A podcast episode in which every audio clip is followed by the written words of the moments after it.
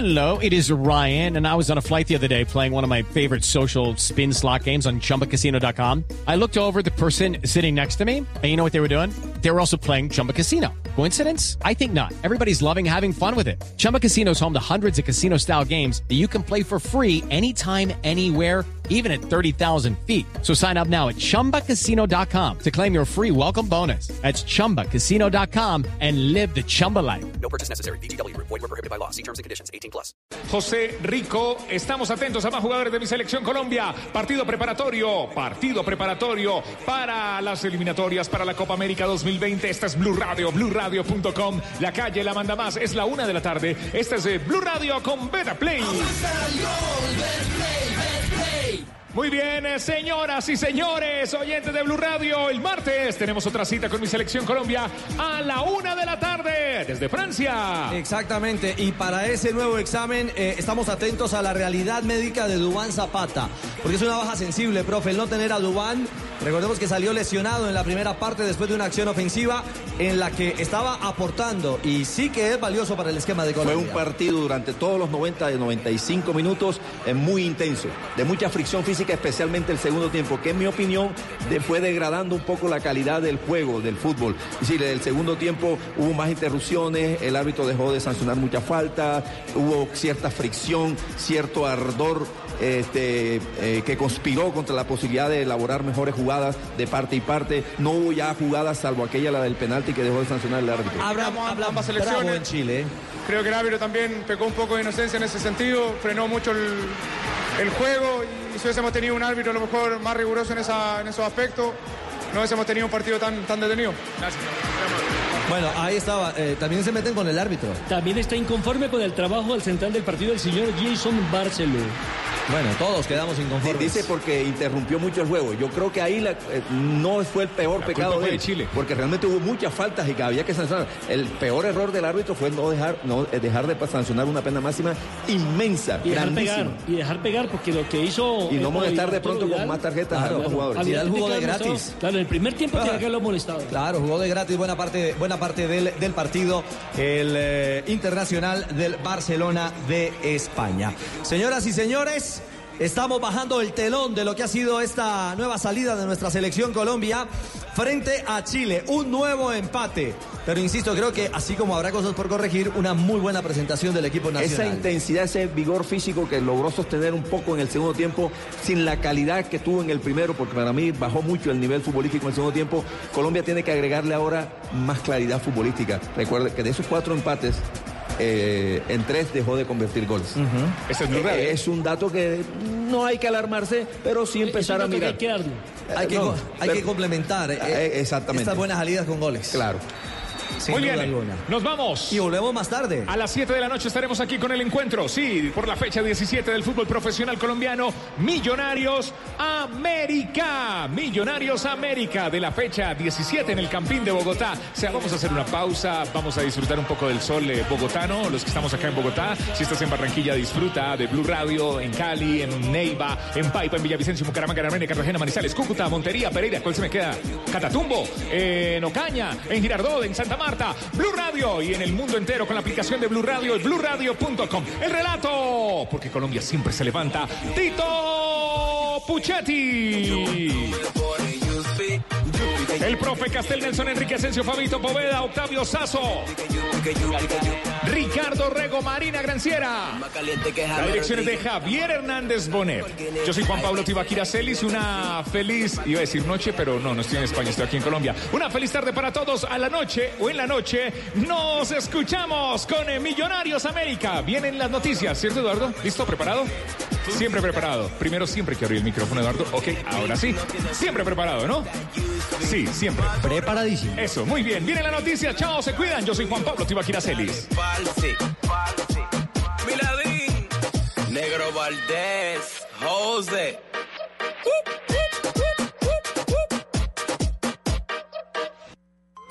Regresa este fin de semana. Fútbol de terror. Que suben, otros que bajan. Santa Fe se metió en los ocho que nadie creía. Fútbol de terror este sábado desde las 7 de la noche. Millonarios. América. Y el domingo desde las 4 y 30. Nacional. Río Negro. Fútbol de terror en Blue Radio. La nueva alternativa. Voces y sonidos de Colombia y el mundo en Blue Radio y bluradio.com, porque la verdad es de todos.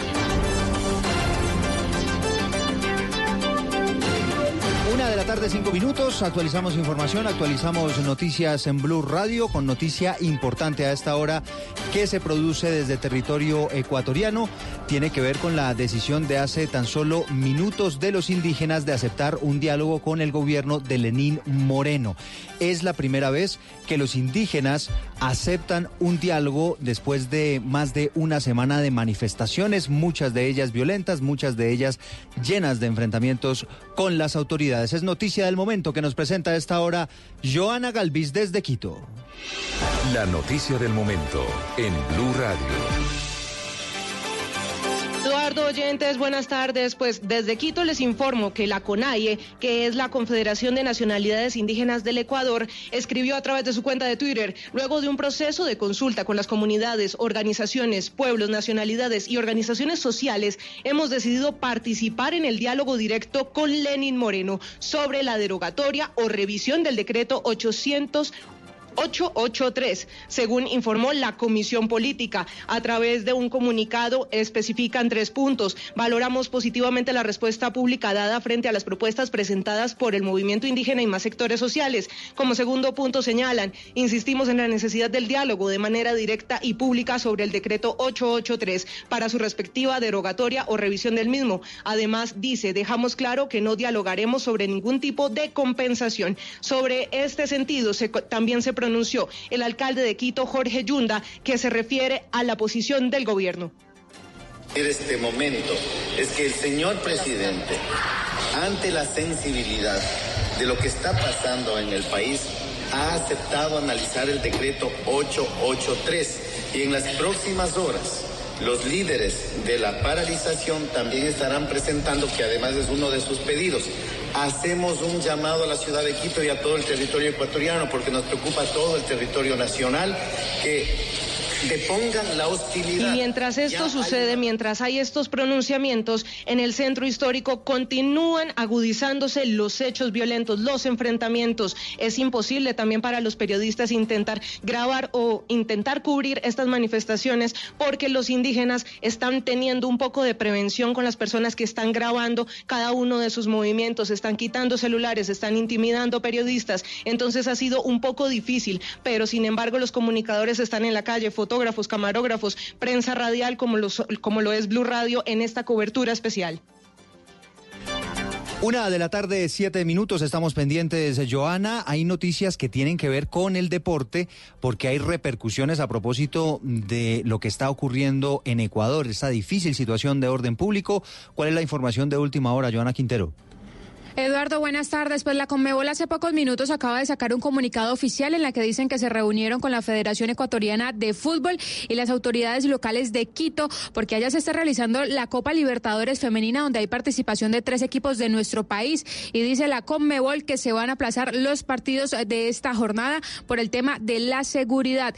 Dice el texto, la decisión ha sido tomada tras evaluar la situación con la Policía Ecuatoriana, la Federación Ecuatoriana de Fútbol y diferentes autoridades locales quienes no pueden garantizar las condiciones de seguridad para la celebración de los partidos. Recordemos que Colombia inició su participación el día anterior con la victoria de Atlético Huila, 2 por 1 sobre Peñarol, y hoy estaba programado el partido entre Municipalidad de Majes de Perú ante Independiente Medellín de Colombia. Lo mismo que el América de Cali femenino se iba a medir a Esportivo Limpeño. Estamos atentos a esta información sobre la nueva programación de los partidos. Todo consecuencia del orden público en Ecuador, gracias Joana, y se está volviendo a agitar la política también en Venezuela. Esta vez porque las autoridades migratorias venezolanas no admitieron el ingreso del presidente de Guatemala, Alejandro Yamatei, quien tenía previsto reunirse con el presidente interino Juan Guaidó. ¿Qué es lo último allí en Venezuela, Santiago Martínez? Es así, buenas tardes. Poco antes de las 6 de la mañana de este sábado llegó procedente de Panamá el presidente electo de Guatemala, Alejandro Yamatei, y no fue permitido su ingreso acá a Venezuela por parte de las autoridades migratorias. Un acto una acción que calificó Juan Guaidó de inadmisible, innecesaria y una agresión diplomática absurda. Esto decía Juan Guaidó tras enterarse de lo que ocurrió con el presidente electo de Guatemala. La agenda de discusión con el presidente de Guatemala va a seguir adelante, a pesar de este absurdo bloqueo del régimen. Y a eso están acostumbrados, a bloquear comida, a bloquear medicina, a quemar ayuda humanitaria. Esto es una agresión diplomática innecesaria sin precedentes. Guaidó explicaba que parte de la agenda sería concentrada en eh, la crisis migratoria venezolana y cómo hacer con los migrantes que están en Guatemala y en varios países de Centroamérica para que obtengan estatus migratorio de refugiados. Por su parte, el propio presidente electo de Guatemala colgó un video en sus redes sociales luego que fue subido al avión de regreso a Panamá. No nos dejaron entrar a Venezuela. Nos escoltaron hasta la puerta, nos han subido al avión. Este es un mensaje al presidente Guaidó. Estamos con usted. Aunque no nos hayan dejado entrar, nuestra voz la haremos escuchar el día de hoy en todo el continente. Hasta ahora ninguna autoridad del gobierno de Nicolás Maduro se ha pronunciado sobre esta acción que impidió el ingreso al país del presidente electo de Guatemala. Desde Caracas, Santiago Martínez, Blue Radio. Gracias, Santiago. Hace minutos escribió Luis Almagro, el secretario general de la Organización de Estados Americanos. Condenamos al régimen usurpador de Maduro por impedir el ingreso a Venezuela de Alejandro Yamatei, presidente electo de Guatemala. Saludamos su valentía. Su presencia nos permitirá seguir trabajando juntos por una América libre de dictaduras. Una de la tarde, 11 minutos. Hablamos de noticias que tienen que ver con el orden público en el Catatumbo. Le dispararon al vehículo en el que se estaba movilizando el vicepresidente del sindicato de la Drummond en el municipio de Ocaña. El reporte con Cristian Santiago. Hacia las 7 y 20 de la mañana, hombres armados interceptaron el vehículo en el que se desplazaba Ricardo José Daza, actual vicepresidente del sindicato de la compañía minera Drummond, además reconocido líder social perteneciente al partido Cambio Radical en el departamento del Cesar. De acuerdo a la versión de la víctima, estaba junto a su esposa por una vía terciaria que lleva hasta el condominio Los Arrayanes en Ocaña, cuando fue interceptado por dos sujetos que se movilizaban en motocicletas, los cuales realizaron varios disparos con arma de fuego impactando el vehículo. Por fortuna ambos salieron ilesos. En la inspección del lugar de los hechos se evidenciaron que el vehículo presentó ocho impactos. Es de resaltar que la víctima ha denunciado amenazas en el departamento del Cesar. En Ocaña, Cristian Santiago, Blue Radio. Una de la tarde, 12 minutos. Vamos a Villavicencio. Estuvo lloviendo toda la mañana en esa región del departamento del Meta y la gran duda tiene que ver con la vía al llano, la posibilidad de que eventualmente cierren esa carretera. Sin embargo, las autoridades se la jugaron, por ahora la habilitan porque recordemos hoy están autorizados los vehículos particulares para transitar por esa importante carretera. Carlos Andrés Pérez, ¿qué es lo último? Eduardo, buenas tardes. Lo último es que la vía ya no opera en completa normalidad pese a las lluvias que se han registrado durante gran parte de la mañana en la capital del departamento del Meta. Se reporta bastante congestión vehicular en el sentido Bogotá-Villavicencio y las autoridades, por supuesto, hacen un llamado a las personas a la calma, a la paciencia y a conducir con precaución para evitar accidentes. En la mañana de hoy se registró un un accidente simple dentro de uno de los túneles llegando a Villavicencio y esto pues congestionó más el tránsito de los vehículos. Hasta el momento todo opera en completa normalidad y la vía ya no ha registrado ninguna novedad, especialmente en el kilómetro 58. Desde Villavicencio, Carlos Andrés Pérez, Blue Radio. Una 13, gracias Carlos Andrés. A dos semanas de las elecciones en el país, no está definido quién será el futuro alcalde de Bogotá. Unas elecciones muy apretadas, empatados en punta Carlos Fernando Galán y Claudia López. Consultamos a analistas Isabela Gómez sobre ese panorama electoral. Eduardo, al día de hoy la última encuesta de la firma Invame realizada para Blue Radio, Caracol Televisión y la revista Semana revela que el 34.3% de los ciudadanos en Bogotá votará por Carlos Fernando Galán, mientras que un 31.2% por Claudia López. En tercer lugar se encuentra Miguel Turbay con un 18.3% y en el cuarto lugar Holman Morris con un 10.8%. Según los analistas políticos consultados, el porcentaje de distancia tan corto entre Claudia López y Galán podría marcar unas semanas muy reñidas entre ambas campañas e incidir en la intención de voto, pues casi el 10% de los ciudadanos define su voto dos días antes de las elecciones e incluso, escuche esto, un 5% lo hace en el momento mismo en el que va a votar. Escuchemos al analista político y docente de la Universidad Externado, Carlos Arias. En Bogotá aún no se ha definido nada. Ya hay dos personas que se perfilan en los últimos 12 días o 13 días de campaña para ocupar el cargo de alcalde en el Palacio Líbano. Esas dos personas son Claudia López y Carlos Fernando Galán. A pesar de que Miguel Uribe Turbay está de tercero y el margen no lo separa mucho de Claudia, sí lo dista mucho de Carlos Fernando Galán. Lo que muestran los diferentes estudios de percepción es que él no ha logrado subir ni siquiera el segundo lugar en los últimos tres tracking. Arias agregó que de acuerdo a los porcentajes para Miguel Uribe, Turbay, Galán y Claudia López tendrían un empate virtual, situación que podría cambiar para los candidatos si se registran hechos contundentes de opinión. Isabela Gómez Cordón, Blue Radio. Gracias Isabela. Hicimos este mismo ejercicio en la ciudad de Cali. Allí las elecciones también están para alquilar balcón. Además tiene un ingrediente adicional y tiene que ver con la huelga de hambre que inició uno de los candidatos. Hablamos de Jorge Iván Ospina. Fabrit Cruz. Es Eduardo, más de 40 horas completa el candidato Jorge Iván Ospina después de declararse en huelga de hambre ante el llamado que le hizo la Fiscalía para una audiencia de acusación. Sus contradictores le piden no evadir la justicia y no desviar el debate. Con estos ingredientes, la contienda no podría estar en su mejor punto a 15 días de las elecciones.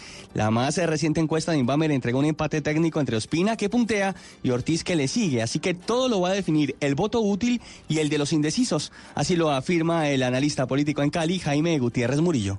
Creo que ha sido la, la campaña más, más aguerrida, más reñida, más apretada en los últimos 12, 16 años en Cali. Entonces, ese cabeza a cabeza que tenemos en este, en este momento, los indecisos y los usuarios del voto útil, los de las campañas que no despegaron, que pueden migrar a otras campañas, va a ser fundamental. Y en ese orden de ideas, creo que a eso apuntan las dos campañas principales con sus estrategias el analista agregó que serán 400 mil votos los que van a definir el ganador este próximo 27 de octubre. Desde Cali, Fabrit Cruz, Blue Radio. Una 16 de la tarde y atención porque en Barranquilla hay una historia increíble. Capturado un líder espiritual que aparentemente fue sorprendido en un asalto a mano armada a los pasajeros de un bus intermunicipal. Daniela Mora, ¿cómo es la historia? Eduardo, buenas tardes. Pues de rodillas y con Biblia en mano se le ha visto a Luis Carlos Álvarez Rivera, un joven de 25 años, predicando en una iglesia cristiana del barrio El Romance en el sur de Barranquilla. Sin embargo, las autoridades revelaron que este líder espiritual sería el mismo sujeto que aparece en las imágenes de una cámara de seguridad mientras asaltaba con arma de fuego a los pasajeros de un bus que viajaba al municipio de Galapa. Esta fue la evidencia con la que la policía logró su captura en el barrio La Gloria. Así lo confirmó el general Ricardo Alarcón, comandante de la policía en Barranquilla.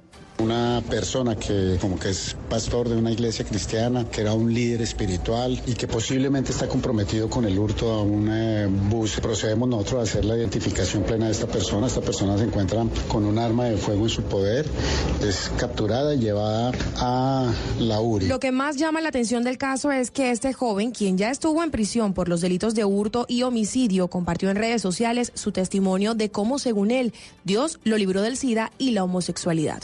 Puede esto de yo en el homosexo, yo comienzo a frecuentar en la discoteca gay, entro a prostituirme, pero hoy lo que no pudieron hacer quizás los médicos, lo hizo Cristo en una cárcel, tenía otros procesos más, unos por hurto, me hablaban de un homicidio. Álvarez Rivera continúa en la URI de la Fiscalía en Barranquilla a la espera de que se le imputen cargos por hurto calificado, agravado y fabricación, tráfico y porte de armas de fuego desde la capital del Atlántico. Daniela Mora Lozano, Blue Radio. Gracias, Daniela. Una de la tarde, 18 minutos. Ampliación de todas estas noticias en blurradio.com. No se muevan porque ya viene el radar. Nada nos emociona más que ver a un colombiano triunfando y esa pasión no nos cabe en el pecho, cantando con el alma cada gol de nuestra selección y poniendo a soñar a las nuevas generaciones. 50 años transmitiendo emociones y lo mejor aún está por verse. Tú nos ves, Caracol TV. Tenemos un reto, algo que nos impulsa, eso que nos hace levantar de la cama todos los días, un sueño que nos lleva al límite y nada más importa. No importa el dolor, ni la frustración, no importa el tiempo. Un reto que es a la vez nuestro combustible y nuestra obsesión. Porque nada se consigue de la noche a la mañana. Este es mi reto. ¿Cuál es el tuyo? Pasta Sonia, sabor y energía que te hacen mejor. Trabajamos pensando en usted. Esta es Blue Radio. En Bogotá, 89.9 FM. En Medellín, 97.9 FM. En Cali, 91.5 FM. En Barranquilla, 100.1 FM. En Cartagena, 1090 AM. En Bucaramanga, 960 AM. En Tunja, 103.1 FM. En Caldas, 107.1 FM. En Villavicencio, 96.3 FM.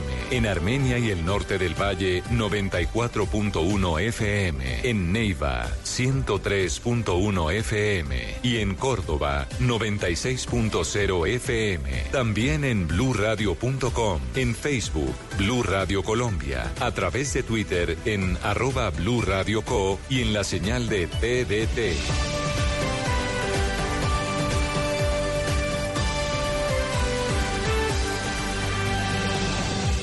Radio, la nueva alternativa. Análisis, realidad, información en El Radar. Los hechos más importantes de la semana analizados a fondo. El eco de los acontecimientos. Un recorrido por lo que dice la gente con Ricardo Ospina. Aquí comienza El Radar en Blue Radio, la nueva alternativa.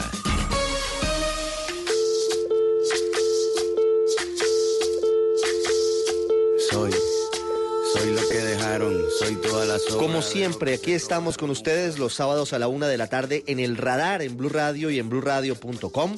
En la mitad de un puente festivo, un día muy importante. Hoy es 12 de octubre, el Día de la Raza, la conmemoración de la llegada de los europeos al continente americano, con sus más y sus menos, con lo que somos y con las luchas de los pueblos indígenas, por supuesto. Estamos hoy con un hombre que es ejemplo y que nos sirve para mirar la forma en la que todos podemos salir adelante aún en medio de las condiciones más difíciles, de situaciones muy adversas, incluso desde la infancia. Vamos a hablar en segundos con el bailarín Fernando Montaño de Buenaventura para el Mundo, uno de los bailarines de ballet más importantes del planeta. Está en Colombia, nos habla de su vida y de su libro. Y al final hablaremos de los planes para este fin de semana, como les decimos, el puente festivo en nuestro país. Muchas gracias por acompañarnos en el radio.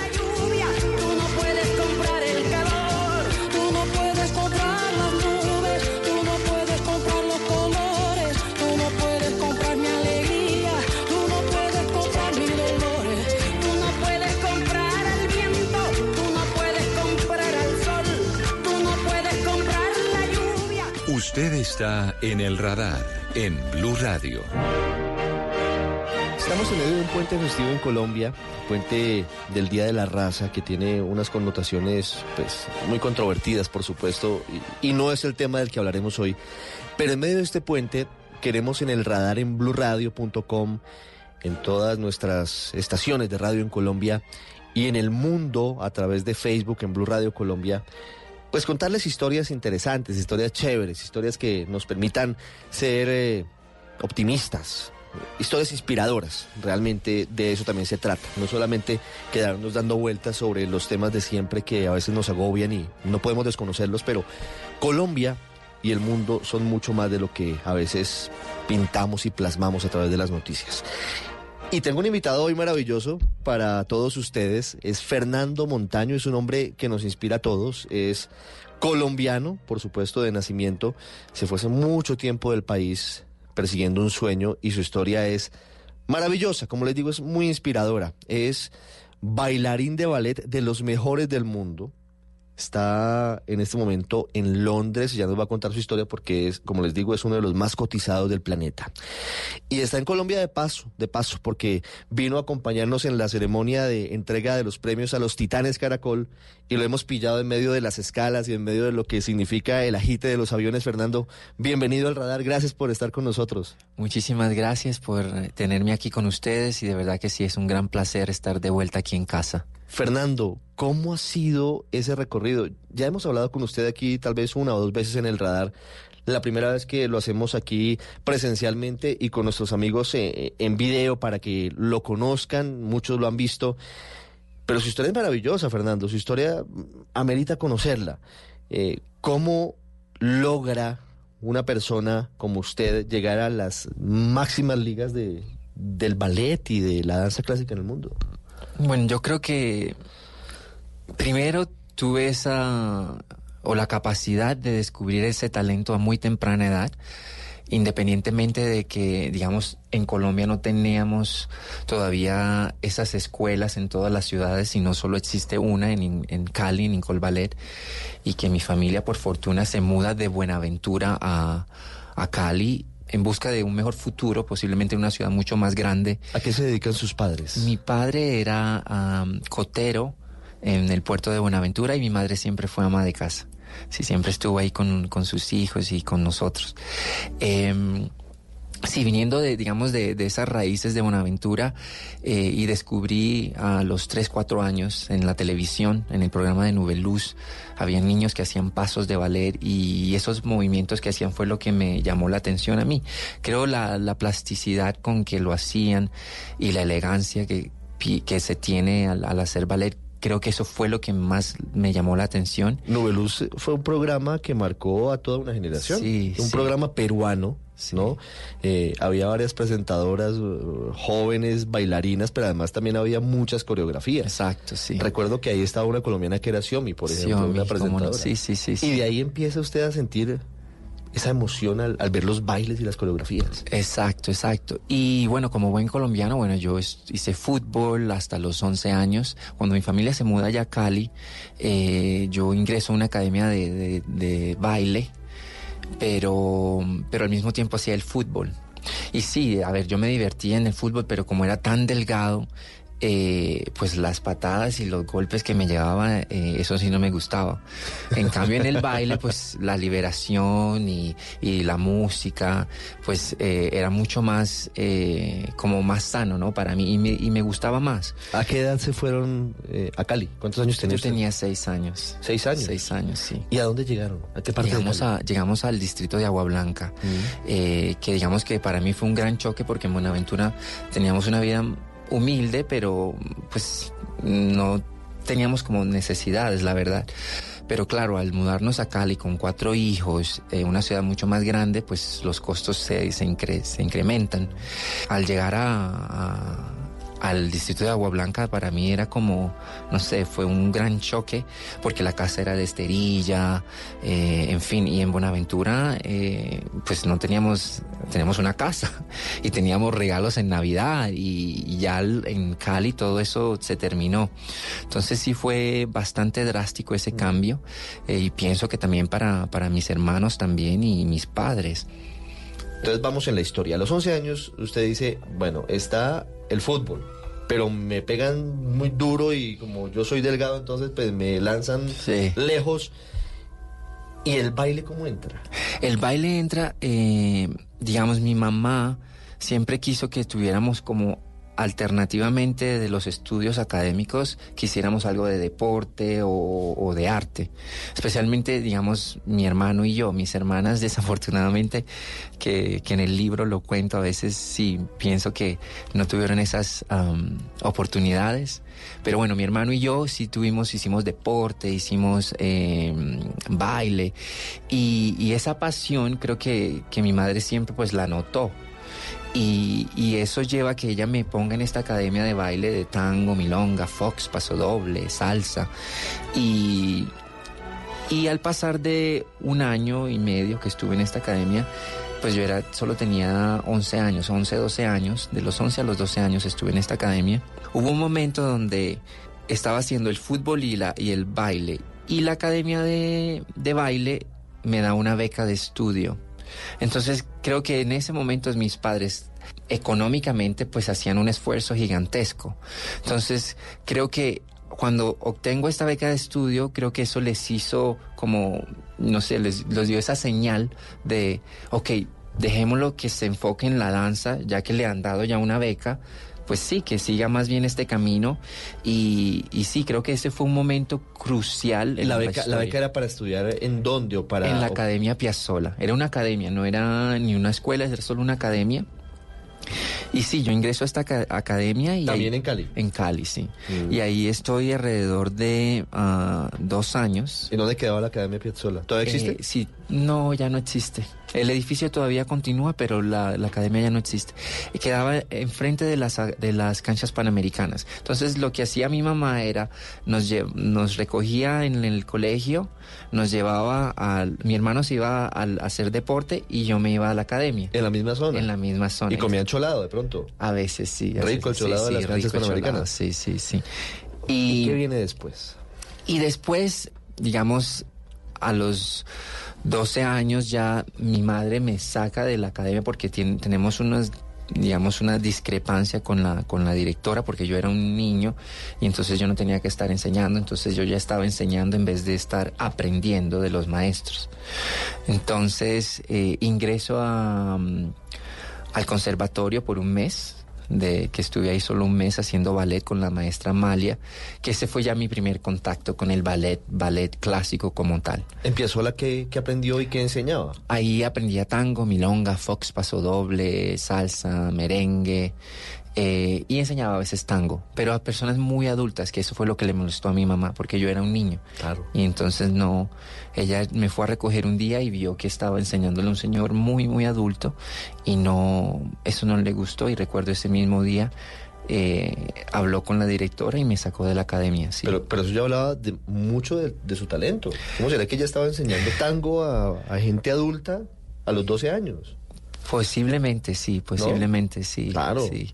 E incluso en el ballet también, eh, cuando ingreso en Colballet, casi no me dejan ingresar porque pues ya era viejo, porque para el ballet clásico se necesita ingresar a los, iniciar a los 8, 6, 7 años. Yo llegué a los 12 años y em, por supuesto no me querían recibir porque ya estaba pues y también para nivelarme con los grupos se iba a ser muy complicado. Sin embargo pasé la audición y, y ingreso y ahí estoy por solamente dos años que me preparan por esta competencia de, de ballet en, en Cuba donde participo yo tengo un segundo lugar y una beca de estudio que es ahí cuando ya yo parto de Colombia. Y La Habana se convierte en una ciudad y en un referente que, que yo creo que sí cambia su vida. Sí, claro, La Habana. Creo que, mm, de hecho, conozco mucho más Cuba que, que Colombia, porque sí, por, por la escuela viajé por toda la isla. ¿Cuánto tiempo estuvo en Cuba? Cinco años y medio. mucho tiempo. Solamente me faltaron dos ciudades por conocer, que es eh, Trinidad y Santiago de Cuba, y, perdón, tres, eh, tres ciudades, y eh, Guantánamo. Pero de resto, conocí toda la isla, bailé casi en toda la isla, y digamos que esa edad de los 14 a los 19, 19 años que estuve ahí en La Habana, en, en Cuba, eh, pues es una, una edad muy fundamental en cómo el ser humano se, se desarrolla, ¿no? En, en la personalidad que desarrollas. ¿En dónde vivía en La Habana? Bueno, ese primer año yo tuve dos, eh, dos lugares donde viví. Ese primer año yo viví eh, des- del otro lado del túnel de, de Miramar. Sí, me Y- ubico.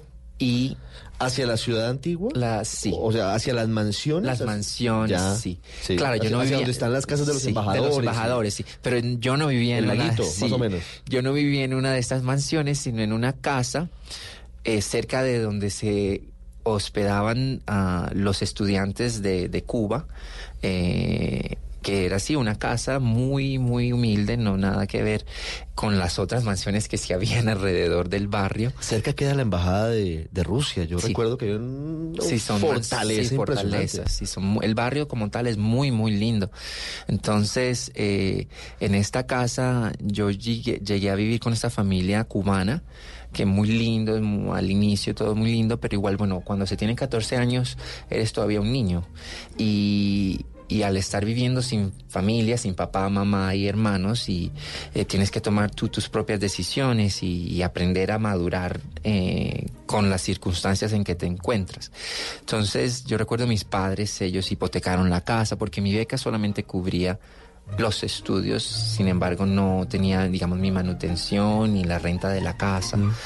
Entonces yo llegué a vivir con esta familia y claro, ellos muy lindos, pero después de un tiempo, yo creo, lo, lo digo en el libro, que ellos se olvidaron que yo era solamente un niño, que no... El libro se llama Una buena aventura. Sí.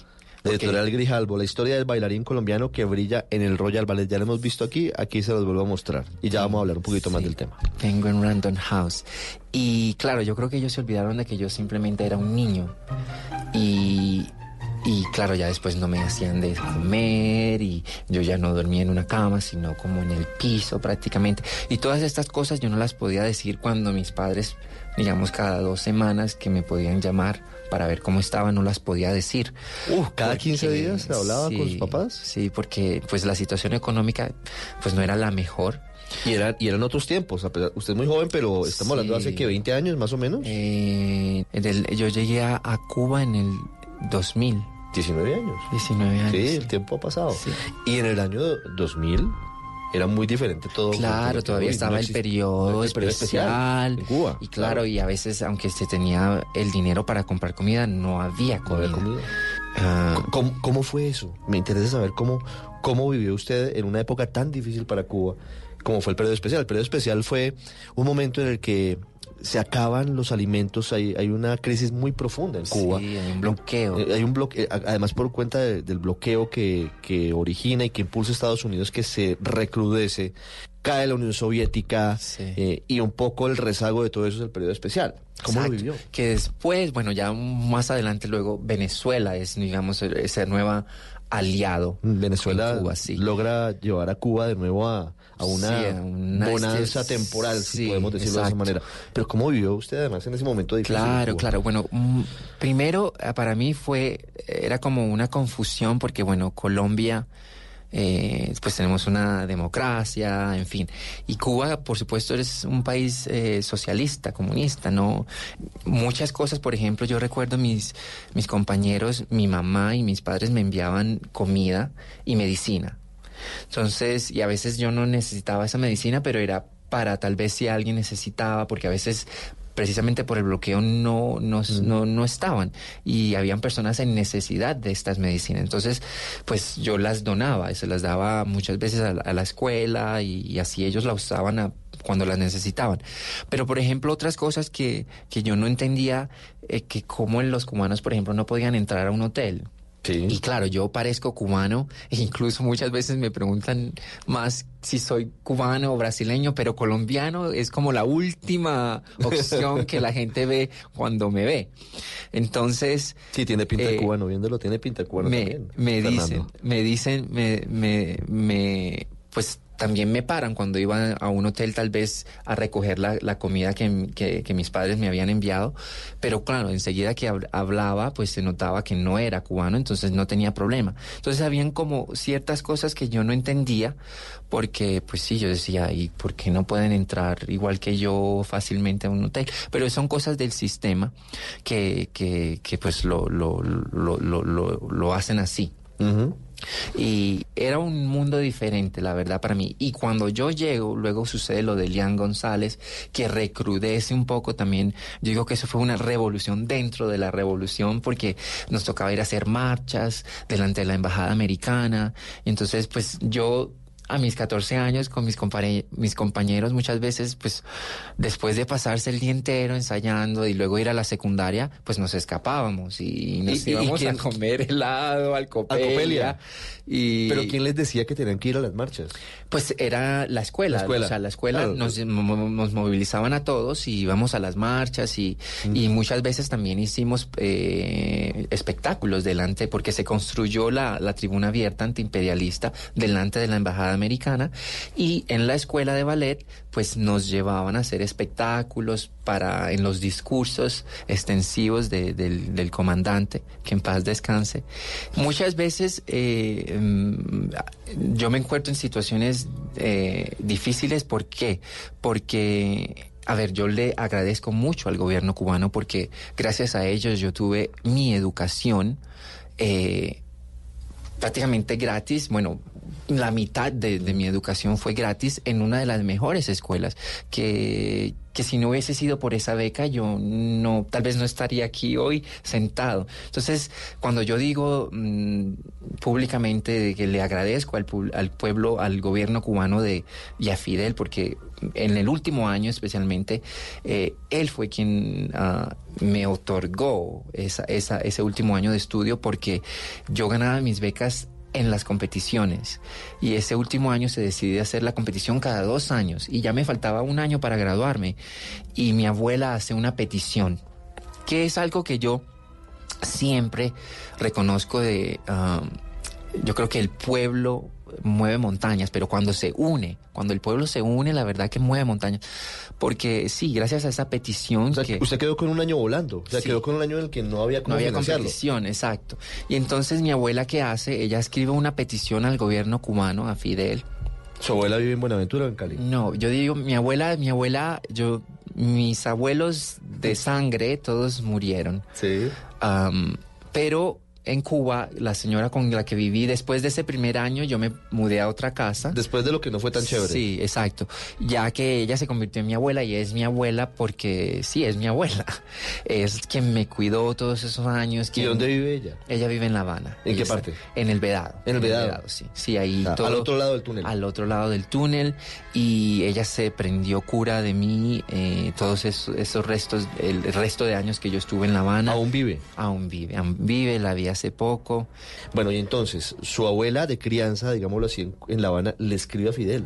Escribe y con unas firmas de un montón, eran hojas y hojas de personas que yo, pues muchas no las conocía, pero ellos sí sabían que yo era el colombiano, humilde, que estaba estudiando en Cuba. Pero usted ya era una estrella, o sea, ya, digamos, ya lo conocían y ya saben que usted era un tipo muy talentoso y que estaba ahí en el ballet de La Habana destacándose mucho. Sí, lo que sucede, exacto, el, en Cuba, en la escuela eh, de ballet, eh, sí, es muy, muy común. La gente asiste a los teatros, a ver a la- los bailarines que vienen en camino.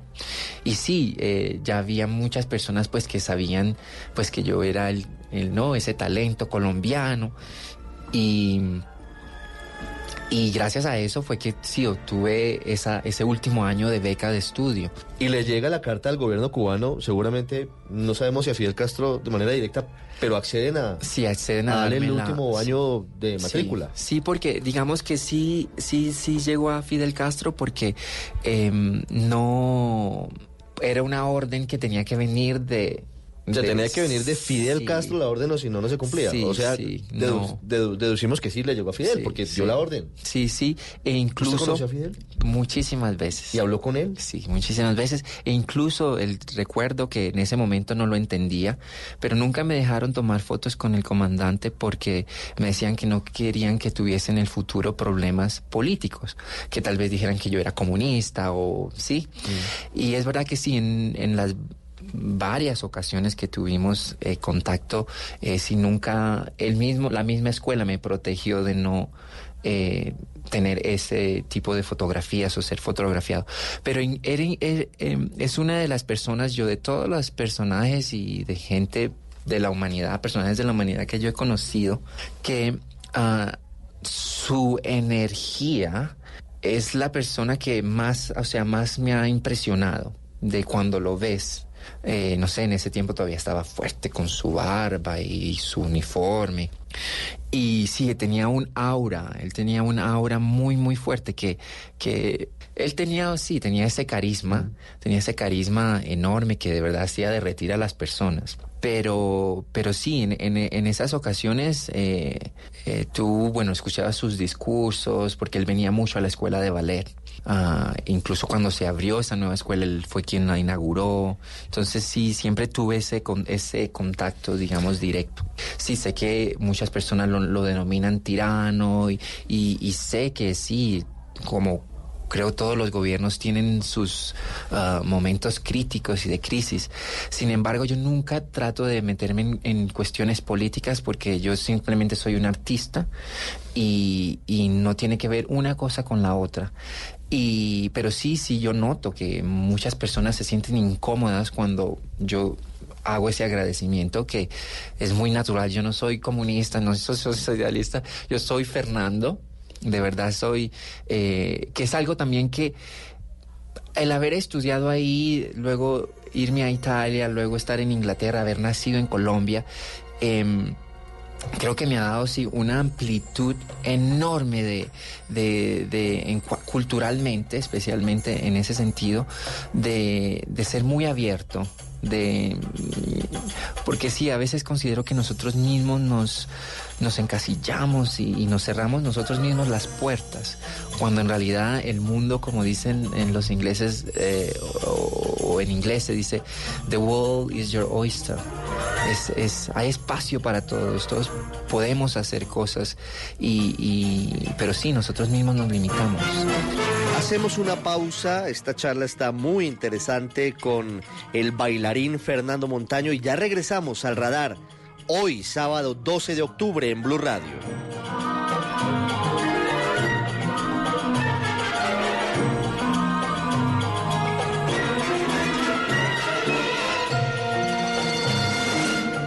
Ya regresamos a El Radar en Blue Radio. El hombre. Algún día vas a escuchar hablar de mí. Será por ser Simón Bolívar. El amante. Que buscaré todos los días de mi vida ser el hombre que mereces tener. El libertador. ¡Viva la libertad! ¡Viva mi general Bolívar! Bolívar. Lunes a viernes 9 de la noche. Tú nos ves, Caracol TV. Todos tenemos un reto, algo que nos impulsa, eso que nos hace levantar de la cama todos los días, un sueño que nos lleva al límite y nada más importa. No importa el dolor, ni la frustración, no importa el tiempo. Un reto que es a la vez nuestro combustible y nuestra obsesión. Porque nada se consigue de la noche a la mañana. Este es mi reto. ¿Cuál es el tuyo? Pasta Sonia, sabor y energía que te hacen mejor. Trabajamos pensando en usted. Volvemos con El Radar en Blue Radio.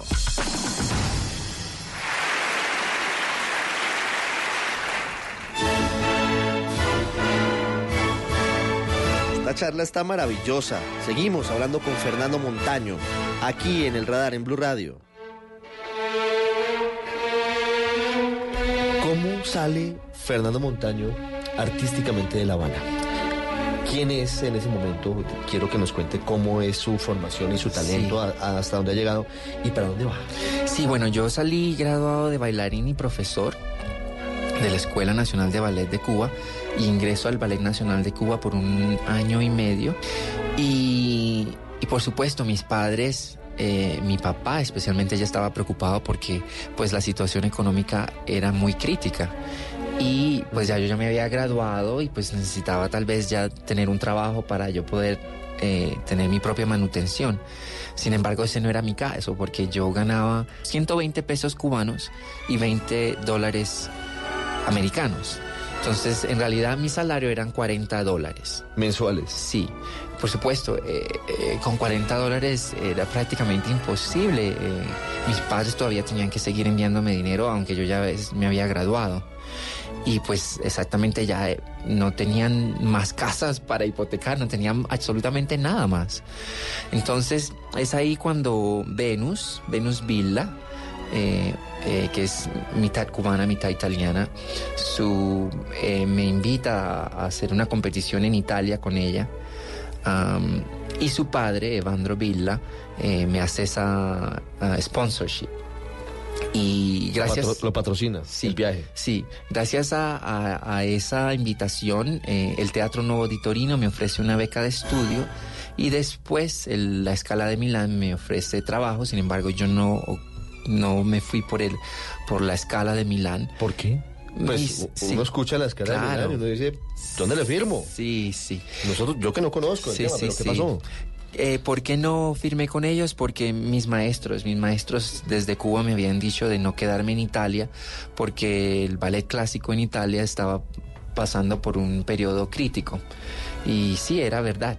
Sin embargo, creo que ah, a veces ahora digo, bueno, ¿qué tal si hubiese aceptado? No hubiese, tal vez, no sé, qué hubiese pasado. Pero bueno, igual son cosas que, que pasan, que a veces uno va por otros caminos. Sí, la, la- la vida pasa y tal vez vuelva al punto. Exacto. Puede ocurrir. No acepta la escala y entonces ¿qué ocurre? Y Porque esa- ya está en Europa. Sí, ya llegó a Europa. Entonces, em, la directora del English National Ballet School en ese momento, junto con mi maestra cubana Niurka de Saa, em, ellas am, organizan para que yo fuese a hacer las audiciones a Inglaterra, al English National Ballet y al The Royal Ballet.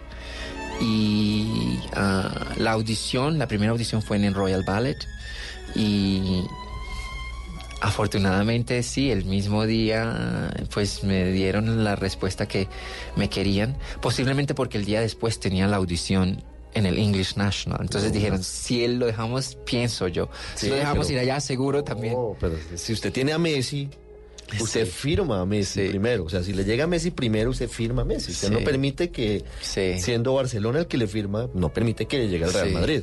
Sí, sí, sí, Si usted ya era un talento, pues imagínese. Ya todos lo veían y era, y era muy claro. ¿De, ¿En qué año fue esto? Esto fue en el 2006. 2006. 2006. ¿Y ahí cómo, cómo viene el resto? Porque el resto es una historia maravillosa Claro, de sí. ascenso. Igual usted era, Sí. sigue siendo muy joven, pero en, ese, en 2006 Sí, ¿cuántos años tenía? tenía 20, 20 años. Tenía 20 años. Y, y el, um, claro, ya ahí empiezan los nuevos retos de ya estar en una compañía profesional, eh, en un país diferente, eh, muy lejano a lo que era Colombia, Cuba e Italia. Eh, también la lengua, que es, digamos, eh, la barrera de la lengua fue una de mis dificultades mayores. ¿Usted llegó sin saber inglés? Yo no hablaba absolutamente nada de inglés. Eh, entonces, eh, luego la pérdida de mi madre también creó muchísimas dificultades. Y por supuesto, en el mundo del ballet eh, existen los celos, las, ah, las intrigas. ¿Su mamá alcanzó a verlo triunfando? Solamente supo que entré al Royal Ballet, sí, porque justamente dos meses después ella falleció de algo muy repentino porque era muy joven, solo tenía 45 años. Y sí falleció uh, de dos paros respiratorios, pero le habían diagnosticado lupus. Sí. Pero sí, solo alcanzó a saber que había llegado. Pero se fue con ese, con, con- con esa satisfacción. Sí. ¿No? Sí. De, de Buenaventura y de la casa de esterillas de Agua Blanca a uno de los eh, de las compañías de ballet clásico más importantes del mundo. Ya se fue con, con eso. Mi hijo ya está donde, donde, donde debe estar. Sí. ¿Qué vino después? Bueno, ya después vienen am, pues los retos dentro de la compañía. Los celos, me dijo. Sí. Eh, pues el bullying, digamos, como no hablaba inglés, eh, y al entrar a la compañía me comenzaron a dar papeles de solista, eh, que eso sucede muy raramente porque tienes que pasar años y años para que te den este tipo de oportunidades. Sin embargo, bueno, gracias a Dios yo las tuve al entrar y eso claro que creó intriga porque habían otras personas. Imagínate que hayan personas cinco años atrás y que tú llegues y que de repente ellos estén esperando ese papel y que se lo den así a este que entró. Eh, claro que crea intriga y, y sí, me escondían la ropa y las zapatillas se desaparecían y luego me la volvían a poner, entonces una media no estaba, la otra sí. No. Entonces, eh, y digamos, exacto, como mm, al perder a mi madre, eh, el no hablar la lengua, no poder comunicar, mi único medio de, de expresión era la danza, que por eso yo le estoy siempre tan agradecido, porque pues ha estado ahí en esos momentos tan críticos, es lo que me ha dejado eh, sobrepasar esas dificultades. Luego eh, comienza también esa parte mágica de, digamos, el Royal Ballet, es, es el ballet de la reina, de la corona inglesa. Entonces eh, comienzan a entrar esos personajes que yo solamente veía eh, pues en la televisión o en revistas. Entonces... eh, ¿Quiénes? ¿Quiénes lo, ¿Quiénes lo veían y usted empezó a, a- que, a encontrarlos en el público? ¿Quiénes, Claro, bueno, eh, estamos hablando de la reina Isabel II, el príncipe Carlos, el futuro rey de Inglaterra, condesas, eh, ladies, eh, La realeza en pleno. la realeza, totalmente sí. Y exacto, porque son estos personajes de verdad que, pues, si uno piensa del niño ese de Buenaventura, pues que uno nunca pues sí, uno lo que menos se va a imaginar es que un día tal vez vas a estar sentado, cenando en un banquete real con ellos. Entonces... ¿Estuvo en un banquete? ¿Ha estado en varios banquetes con ellos? Sí, he estado en un banquete real. Incluso eh, quien escribió el prólogo del libro um, eh, es uh, Lady Gabriela Windsor, que fue el último Royal Wedding que, que, que, que pasó de la familia real.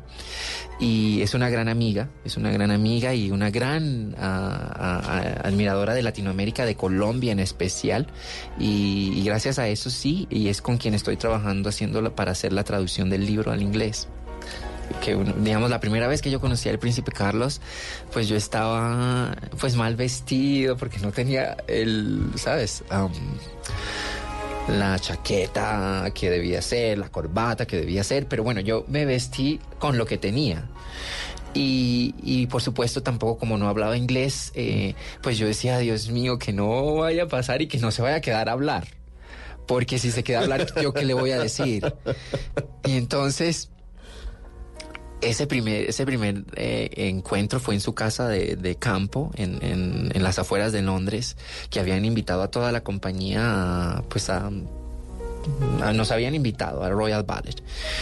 Y, y, entonces, bueno, él comenzó a mostrarnos, nos hizo un tour de todo el jardín, de los jardines, porque son varios, con diferentes estilos, el japonés, el, en fin. Y cuando entonces comienza él a saludar a todos los bailarines. Entonces, eh, yo estaba pues copiando, mirando a ver cómo qué decían los otros y cómo hacían claro. la reverencia, en fin. Pero entonces cuando llega, eh, pues yo escuché que unos decían uh, Your Royal Highness, otros decían Your Highness. Entonces yo decidí decir Your Highness porque era más corto y pues como que mi pronunciación tampoco, bueno, ahora lo pronuncio muchísimo mejor, pero en ese tiempo pues la, la lengua se trababa, en fin. Y entonces yo digo Your Highness, súper rápido como para que ni siquiera, ¿sabes? Y pues cuando él se queda y me, él me habló y me habló y yo la verdad que no sé lo que me dijo. Lo único que yo entendí eh, fue que si yo estaba disfrutando, you enjoy being the company. Yo enjoy, ya yo había aprendido ese, esa palabra que era disfrutar. disfrutar. Entonces, enjoy y company, yo dije la, la, compañía. Entonces yo dije como, ay, bueno, prueba superada. Pero entonces él continuó, continuó, entonces ya la directora en ese momento, Dame um, Monica Mason, le explicó y le dijo pues que yo no hablaba, que era el nuevo miembro de la compañía, que venía de Colombia y ya como que me fui como que calmando, pero son esos momentos que, que tú te encuentras eh, como que tú desencajas de, en el lugar porque no, nunca has estado en esa situación. Y claro, ya después, al pasar de los años, ya yo fui aprendiendo inglés, eh, incluso eh, muchas veces otros de mis compañeros siempre me dicen como, ah, oh, you are the favor of Prince Charles. Eres el favorito del príncipe. Porque es verdad que él siempre, cuando viene a ver los espectáculos, nos quedamos hablando un poquito más que con otros. Entonces, claro, los otros bailarines como, ah, the favorite. y, con el tono, sí. Sí. Entonces, y, y creo que también eso es, creo que la, el carisma, posiblemente mi carisma, eh, también que se refleja cuando estoy en la escena, que, que posiblemente hace que ellos quieran hablar o preguntarme o, o, me inviten a eventos y uh, en fin, sí, son cosas que, que creo que es algo de energía o, o, o sí, que, que, la gente nota en ti y, y quieren estar contigo y, y, saludarte y preguntarte y hablarte. Esa es una pregunta cliché, pero tengo que hacérsela. Usted ya me la respondió hace un rato. ¿Usted, Fernando, algún día soñó llegar a donde ha llegado? No, mi sueño, la verdad, era simplemente ser una persona buena. ¿Por qué te, te digo eso? Porque pues en, cuando mi familia se mudó a Agua Blanca, lo que se veía alrededor no era tan bueno. Eran pues los drogaditos, las pandillas, las balaceras. Eh, y, y, yo desde niño sí tenía como esa determinación de que yo quiero ser alguien bueno. Independiente, cualquier cosa, pero alguien bueno de que si está, no sé, en- cogiendo un bus o cualquier cosa, que la gente vea una persona buena. Eh, pero por supuesto, eh, todo eso que, que pas- ha pasado y que está pasando en mi vida eh, son cosas que sí nunca me imaginé que pasarían porque sí, no era como mis planes, no era, o no era, sí, no era como que yo tenía esa meta, no, mi meta era simplemente ser alguien bueno y que bueno, creo que gracias a Dios pues se ha logrado ese, ese objetivo, pero se ha llenado como de esta magia eh, que han creado esta buena aventura. Mm, Porque claro. yo, yo siempre digo, bueno, yo nací en Buenaventura y mi vida ha sido, y espero con, con fe que, que continúe siendo una buena aventura. Seguramente sí va a ser. ¿Para dónde va la carrera de Fernando Montaño? Bueno, eh, a raíz del libro ah, ah, se va a hacer una película, se piensa hacer una serie, eh, ya estamos trabajando en eso. Eh, yo quiero escribir más libros. Yo creo que también va a haber una segunda parte, pero hay que esperar más años, por supuesto. pero además de eso, eh, también me están surgiendo muchísimas cosas como de actuación que es otro campo totalmente diferente al, al mío. Siempre he hecho teatro porque pues el ballet está en el teatro, pero nosotros no usamos la voz. Eh, como bailarín siempre usamos el cuerpo como instrumento y nuestro body language, pero nunca usamos la voz. Entonces ahora estoy tomando, digamos, esa haciendo, tomando esa técnica de, de la actuación, porque sí están surgiendo cosas de actuación y por supuesto no voy a poder bailar eh, forever, eh, toda la vida, porque me